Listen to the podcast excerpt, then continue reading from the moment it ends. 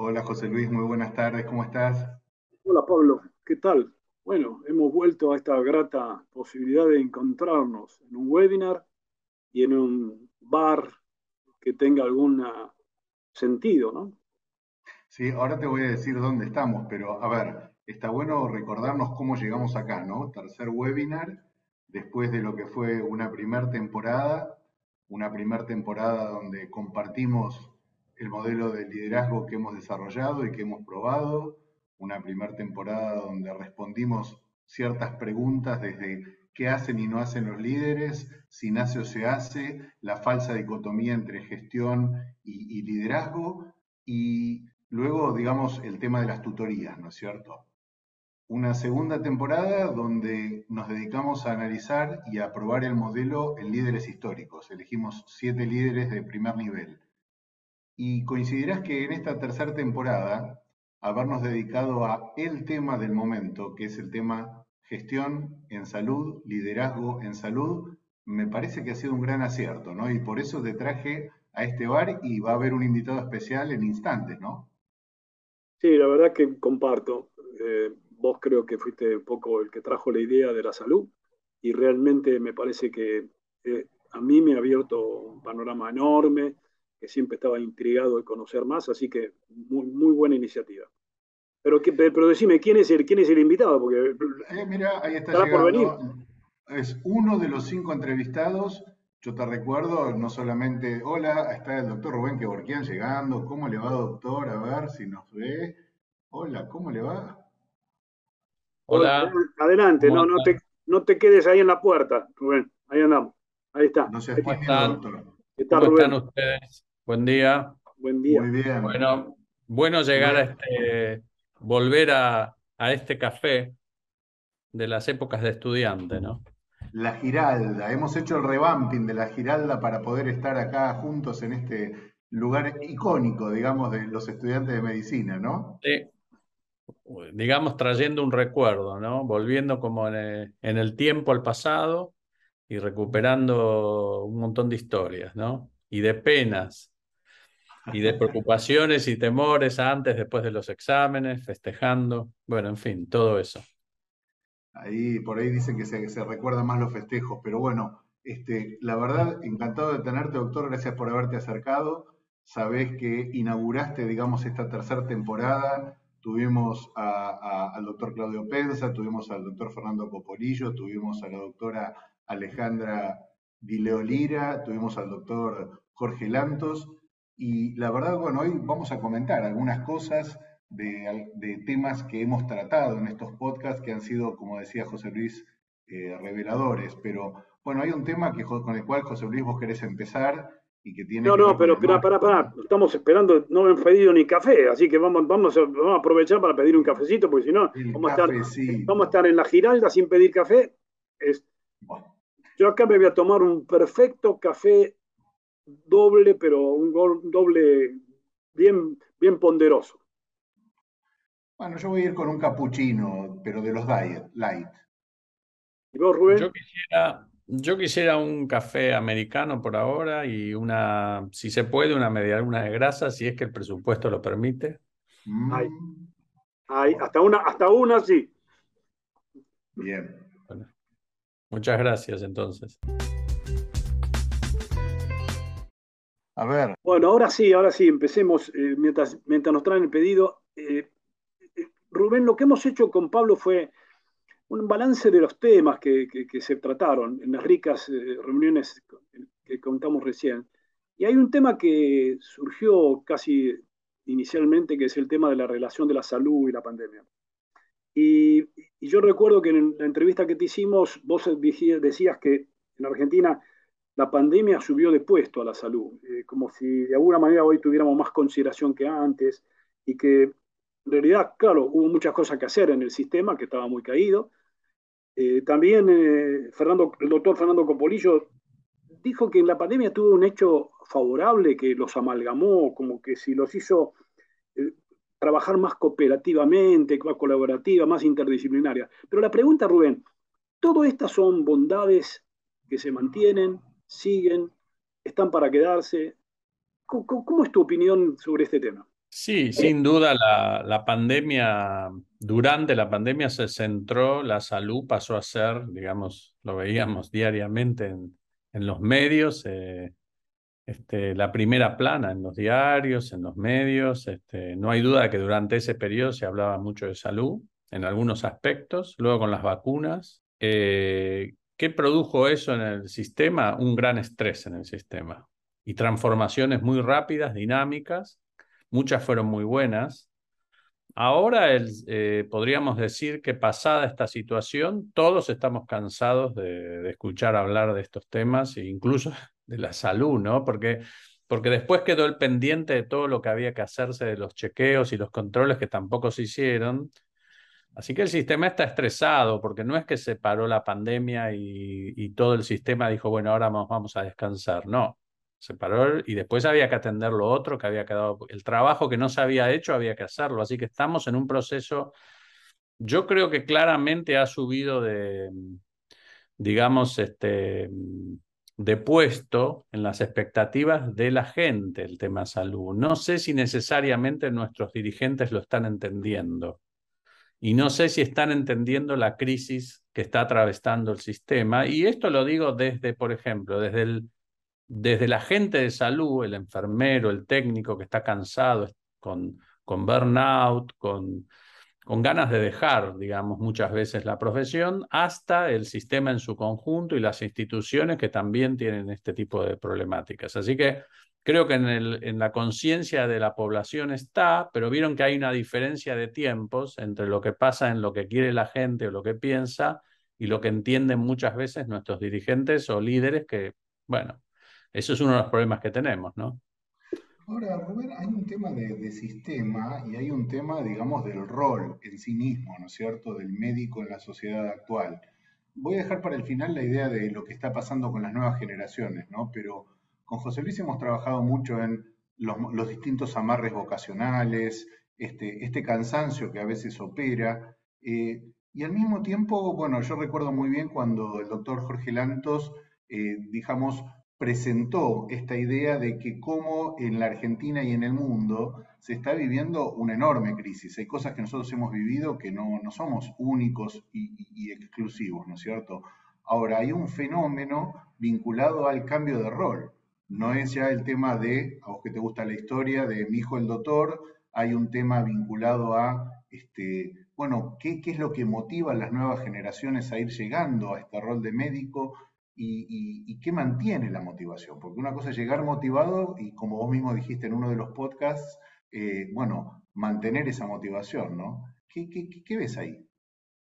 La exigencia de la, de la sociedad es enorme hacia, hacia el sistema, porque ya no solo pide lo que podría ser la curación de la enfermedad, o la prevención de la enfermedad o el diagnóstico temprano de la enfermedad, que era, digamos, un poco el leitmotiv durante los en el siglo pasado, a fines del siglo XX, digamos, sino que hoy la, la sociedad quiere vivir para siempre.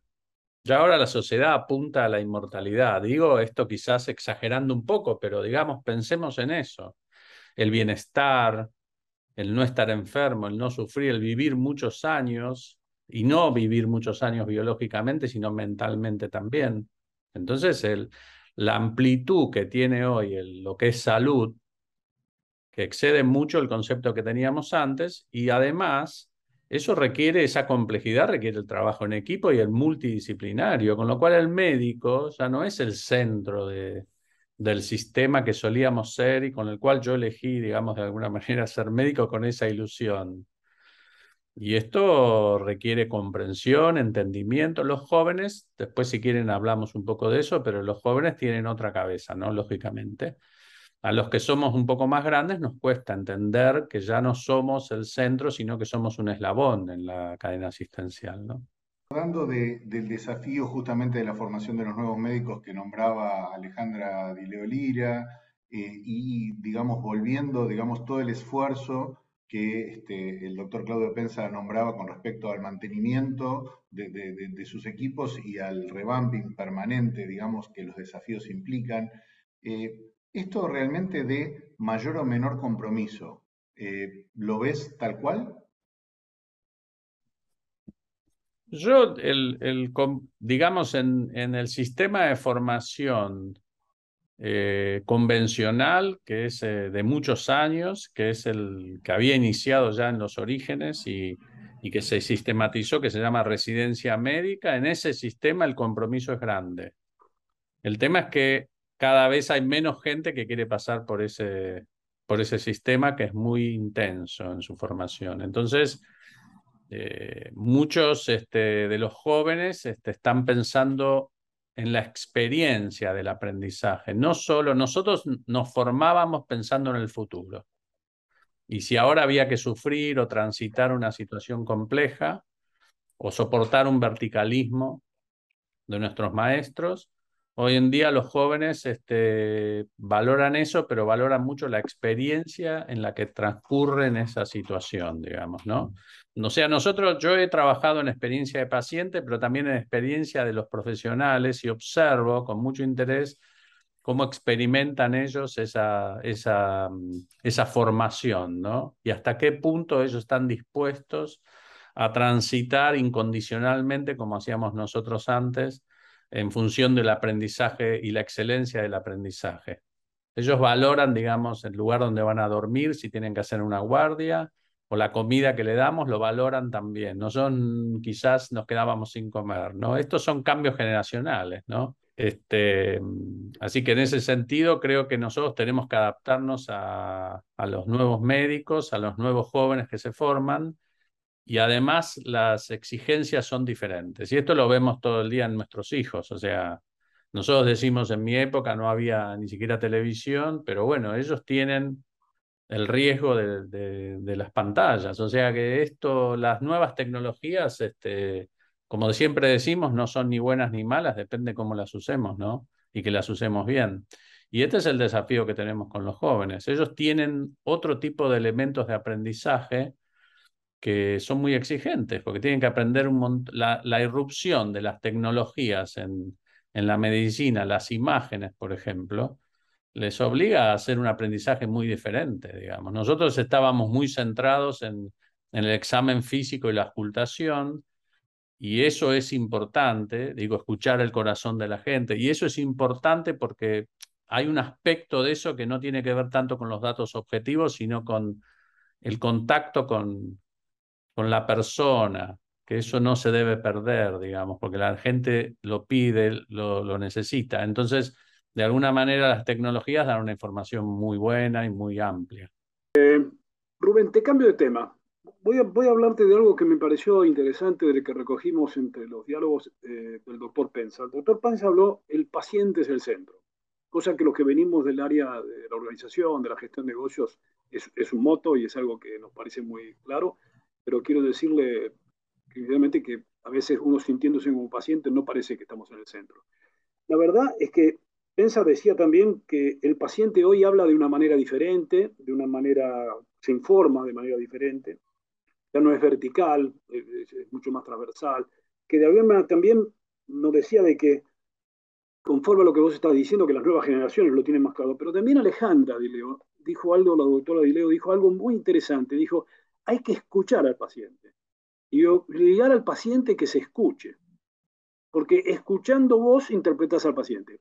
¿Qué te refleja hoy esto dentro de lo que es la medicina? ¿Esto es un cambio? ¿Es algo que, que siempre fue? ¿Cómo, cómo, cómo, lo ves?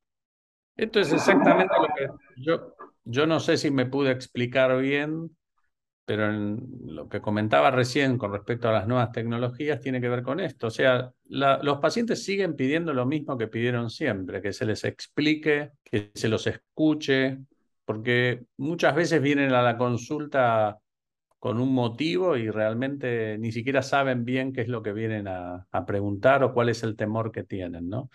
Entonces, este, las tecnologías nuevas, por ejemplo, una muy difundida que es la historia clínica electrónica, donde el médico tiene que estar escribiendo mientras atiende al paciente y ni siquiera lo mira porque está escribiendo en la computadora, como cuando nuestros hijos nos hablan y no dejan de jugar en la Play, digo, yo tengo hijos chicos. Entonces, este, la gente sigue pidiendo lo mismo porque las personas no hemos cambiado tanto, la tecnología ha evolucionado, pero las personas este, emocionalmente somos muy parecidas Por eso que muchas veces vienen a pedir el médico de antes.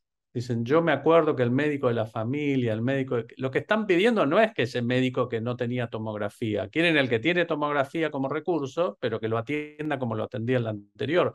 Por eso han surgido, sobre todo en Estados Unidos y aquí también, las terapias alternativas. O sea, toda la medicina alternativa que conocemos, en general, si uno tiene que definirla globalmente, es este, que escuchan al paciente se dedican al paciente. Con la excepción, digamos, del médico oriental Sun Chantung, que anda dando vueltas por ahí, que también algo tiene pero, algo de eso. Pero es que mucha de la medicina alternativa no tiene la evidencia científica del diseño experimental que usamos nosotros para, por ejemplo, introducir una droga o un nuevo dispositivo o tratamiento. Ellos no tienen ese peso, digamos, pero sí tienen la parte emocional y afectiva, digamos. Entonces, hay que encontrar un equilibrio. Por eso yo siempre abogo a favor de que nuestros médicos entiendan que más allá del esfuerzo que hacen en aprender las nuevas tecnologías y evidencias, tienen que sostener su formación en psicología, en humanismo. Yo trabajo mucho en eso, en incorporar la familia. El, paciente nunca está solo, siempre viene con su familia, aunque venga solo, trae a su familia también, ¿no? esto lo hemos hecho en experimentos que hemos hecho para mostrarle gráficamente a la gente este, cómo este, influye eh, la familia aunque no esté, ¿no? Y cuando está, claramente, digamos. Así que es un enfoque general y en ese sentido eh, la medicina eh, que se llama medicina familiar tiene un enfoque muy interesante, ¿no? Luis y Salvador en su momento hemos tenido experiencias organizacionales, institucionales hermosas en términos de lo que es este diagnóstico organizacional, este, gestión, digamos, en términos de gestión y liderazgo en el ambiente médico. Yo no, no, no puedo evitar pensar que hemos aprendido mucho en esta temporada, no solo ya cuando decía, a ver, todos han tenido una trayectoria similar, que quizás hace 20 años, 15 años, este, los que hacían gestión eran casi segregados, como decía el doctor Pensa, o la apertura que llegaba recién cuando uno hacía un MBA, como decía este, el doctor Jorge Lantos. Vos mismo hablaste de la importancia que fue el tema del liderazgo en tu caso, Fernando Copolillo cuando se le abrió la conciencia en Estados Unidos. Este tema de la gestión en medicina como, como una especialidad, como algo interfaz, eh, ¿cómo lo ves? Y bueno, ese es el, punto clave, lo que estás tocando vos es el punto clave y ese es sobre lo que yo he tratado en estos últimos años eh, de desarrollarme y trabajar en, mi grupo de médicos. El, para mí la, la clave está en, a ver, voy a tratar de explicarlo de esta manera. El investigador básico en la mayoría de los países eh, desarrolla experimentos y, este, descubrimientos enfocados en su propio interés. Y muchas veces el emprendedor, la persona que financia este tipo de investigaciones, le dice, mira, yo necesito que esto lo hagas con una aplicación, no porque vos querés tener el conocimiento de la galaxia. Entonces, a nosotros nos pasa lo mismo. El médico está enfocado en su medicina y le molesta al administrador, el que hace sostenible el sistema. Entonces, lo que tenemos que trabajar es, en, ese entendimiento. Y en ese sentido yo creo que hay un déficit de formación eh, por eso creo que la currícula del médico tiene que variar y por eso yo estoy abogando en la, idea de desarrollar el liderazgo entre los médicos, por, poner un ejemplo, ¿no? Porque es eh, donde el médico tiene que entender que sus este, actividades tienen que ser sustentables. Fíjense que es muy difícil cuando uno habla de, del paciente que viene a atenderse, si uno llega a decir cliente es muy mal visto en nuestro ambiente, digamos, ¿no? Y sin embargo, la persona que viene a atenderse en muchos lugares de la institución es un cliente, no es un paciente. Será un paciente cuando está con el enfermero o el médico, pero cuando está en el mostrador mostrando la credencial es un cliente. Y esto hay que, sobre todo en Argentina se produce un poco más, donde nos cuesta un poco esa doble vara de decir, este, hablamos de una cosa y no hablamos de dinero. ¿no? En otros países, digamos, en los nórdicos es más común este tema, ¿no? Quizás se aplica con más facilidad. Eh, te paso también, vamos, vamos, vamos a la tecnología. Esto, esto lo estuvimos charlando con varios de tus colegas y, recuerdo que el doctor Claudio Pensa nos dijo que la telemedicina tuvo, tiene efectos muy, muy beneficiosos y durante esta etapa ha avanzado sustancialmente en sus aplicaciones, sobre todo en su uso, porque yo creo que la, tecnología estaba muy desarrollada hace ya tiempo y ahora nos animamos a usarla. Y, ahora, también existen ciertas limitaciones.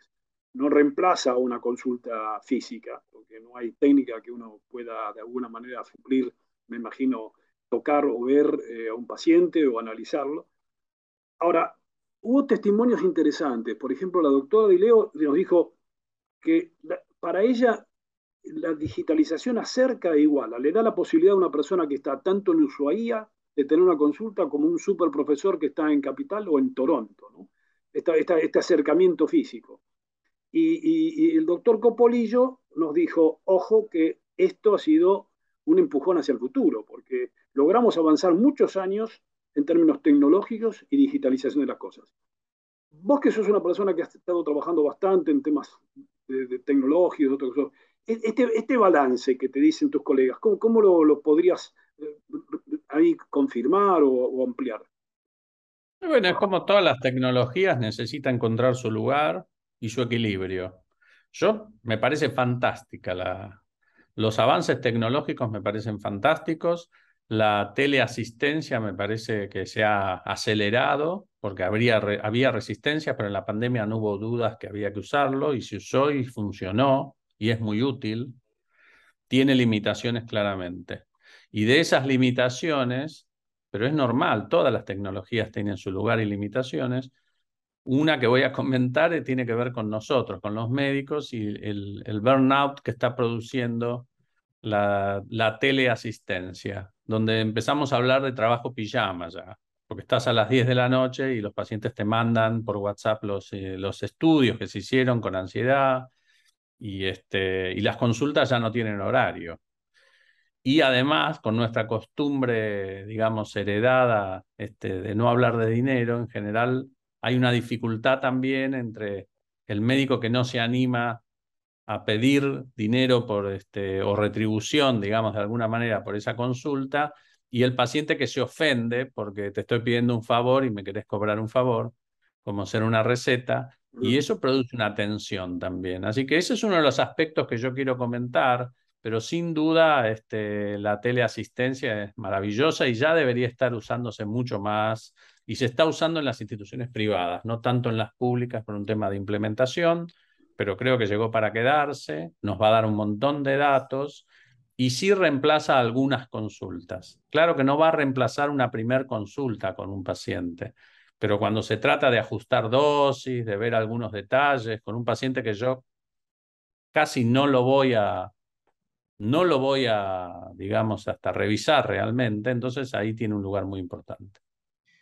Casi para finalizar, este, Rubén, y también parafraseando a algunos de, tus colegas, que han sido realmente un placer escucharlos, yo quisiera, sabiendo que estamos en el marco justamente de Café Líder, volver al liderazgo, al trabajo en equipo, a cómo ha tenido que cambiar ese médico unipersonal inalcanzable a, digamos, a tener que horizontalizar su labor, eh, recuerdo cuando Claudio Pensa habló de todo el tema del liderazgo bien adaptativo, que tiene que aprender a callarse y, que sobresalga el otro, y, cómo, digamos, hay que digerir esa parte de ego, de personalidad.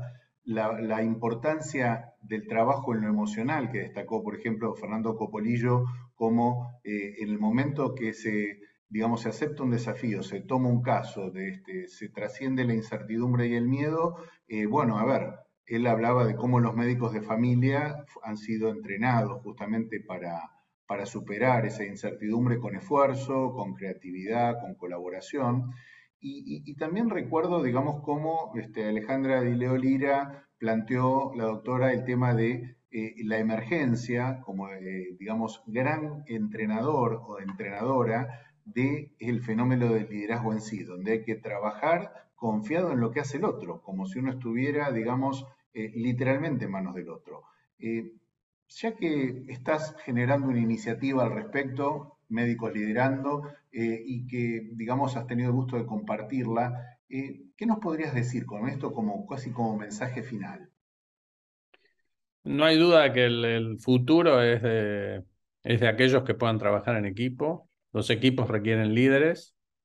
Puede haber liderazgos compartidos, puede haber variación en quién lidera cada etapa de un proyecto, pero no hay duda que tenemos que trabajar para formar equipos de alta competencia y multi e interdisciplinarios. Los médicos jóvenes en general están rompiendo ese paradigma de, del órgano como un cajón, como una cosa estática del corazón por acá, yo me dedico a corazón, vos te dedicas a pulmón, mis médicos jóvenes en general se entrelazan entre ellos y forman nuevas disciplinas, cardiorrenal, este, torácica, o sea, va a haber modificaciones ahí que tienen que, que ver con ese trabajo interdisciplinario y no solo entre médicos. Nosotros en Argentina tenemos que trabajar mucho en este tema, porque en otros países eso está mucho más desarrollado y nos aventajan en mucho con eso, porque, digamos, se entiende que el individualismo ya es de otro siglo, digamos, ¿no? Así que creo que en ese sentido estoy totalmente de acuerdo y hay que trabajar en este, en este aspecto, ¿no? Bueno, no sé qué piensan, Pablo, pensás, Rubén, yo creo que realmente lo que hemos hecho es una cosa muy linda, de haber traído un tema que espero que tenga impacto en la audiencia, que nos lleve mucho a reflexionar sobre la importancia de la gestión y el liderazgo en la medicina. Y todo lo que surge de, estos ricos aportes que les agradecemos a todos los médicos que han participado.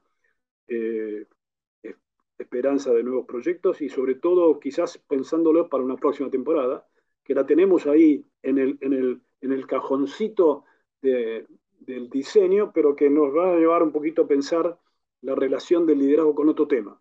Y este tema me parece que va a ser el tema de los datos, pensar liderazgo y datos.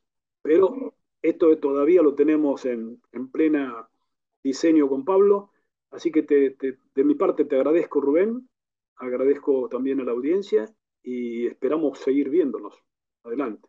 Así que gracias a todos. Muchísimas gracias, Rubén. Bueno, yo les agradezco mucho a ustedes y permítanme un, solo decir que la importancia de esta iniciativa para concientizar, digamos, este, a la población en general y a los profesionales sobre la importancia de la transformación que se está produciendo en la medicina, ¿no? Así que les agradezco mucho esta oportunidad. Mucho éxito con liderazgo médico y gracias por estar. ¿eh? Hasta la próxima. José Luis, pagá la media luna, pagala. Todo, todo, todo, todo en el presupuesto. Para comunicarte con nosotros, escribinos a contacto.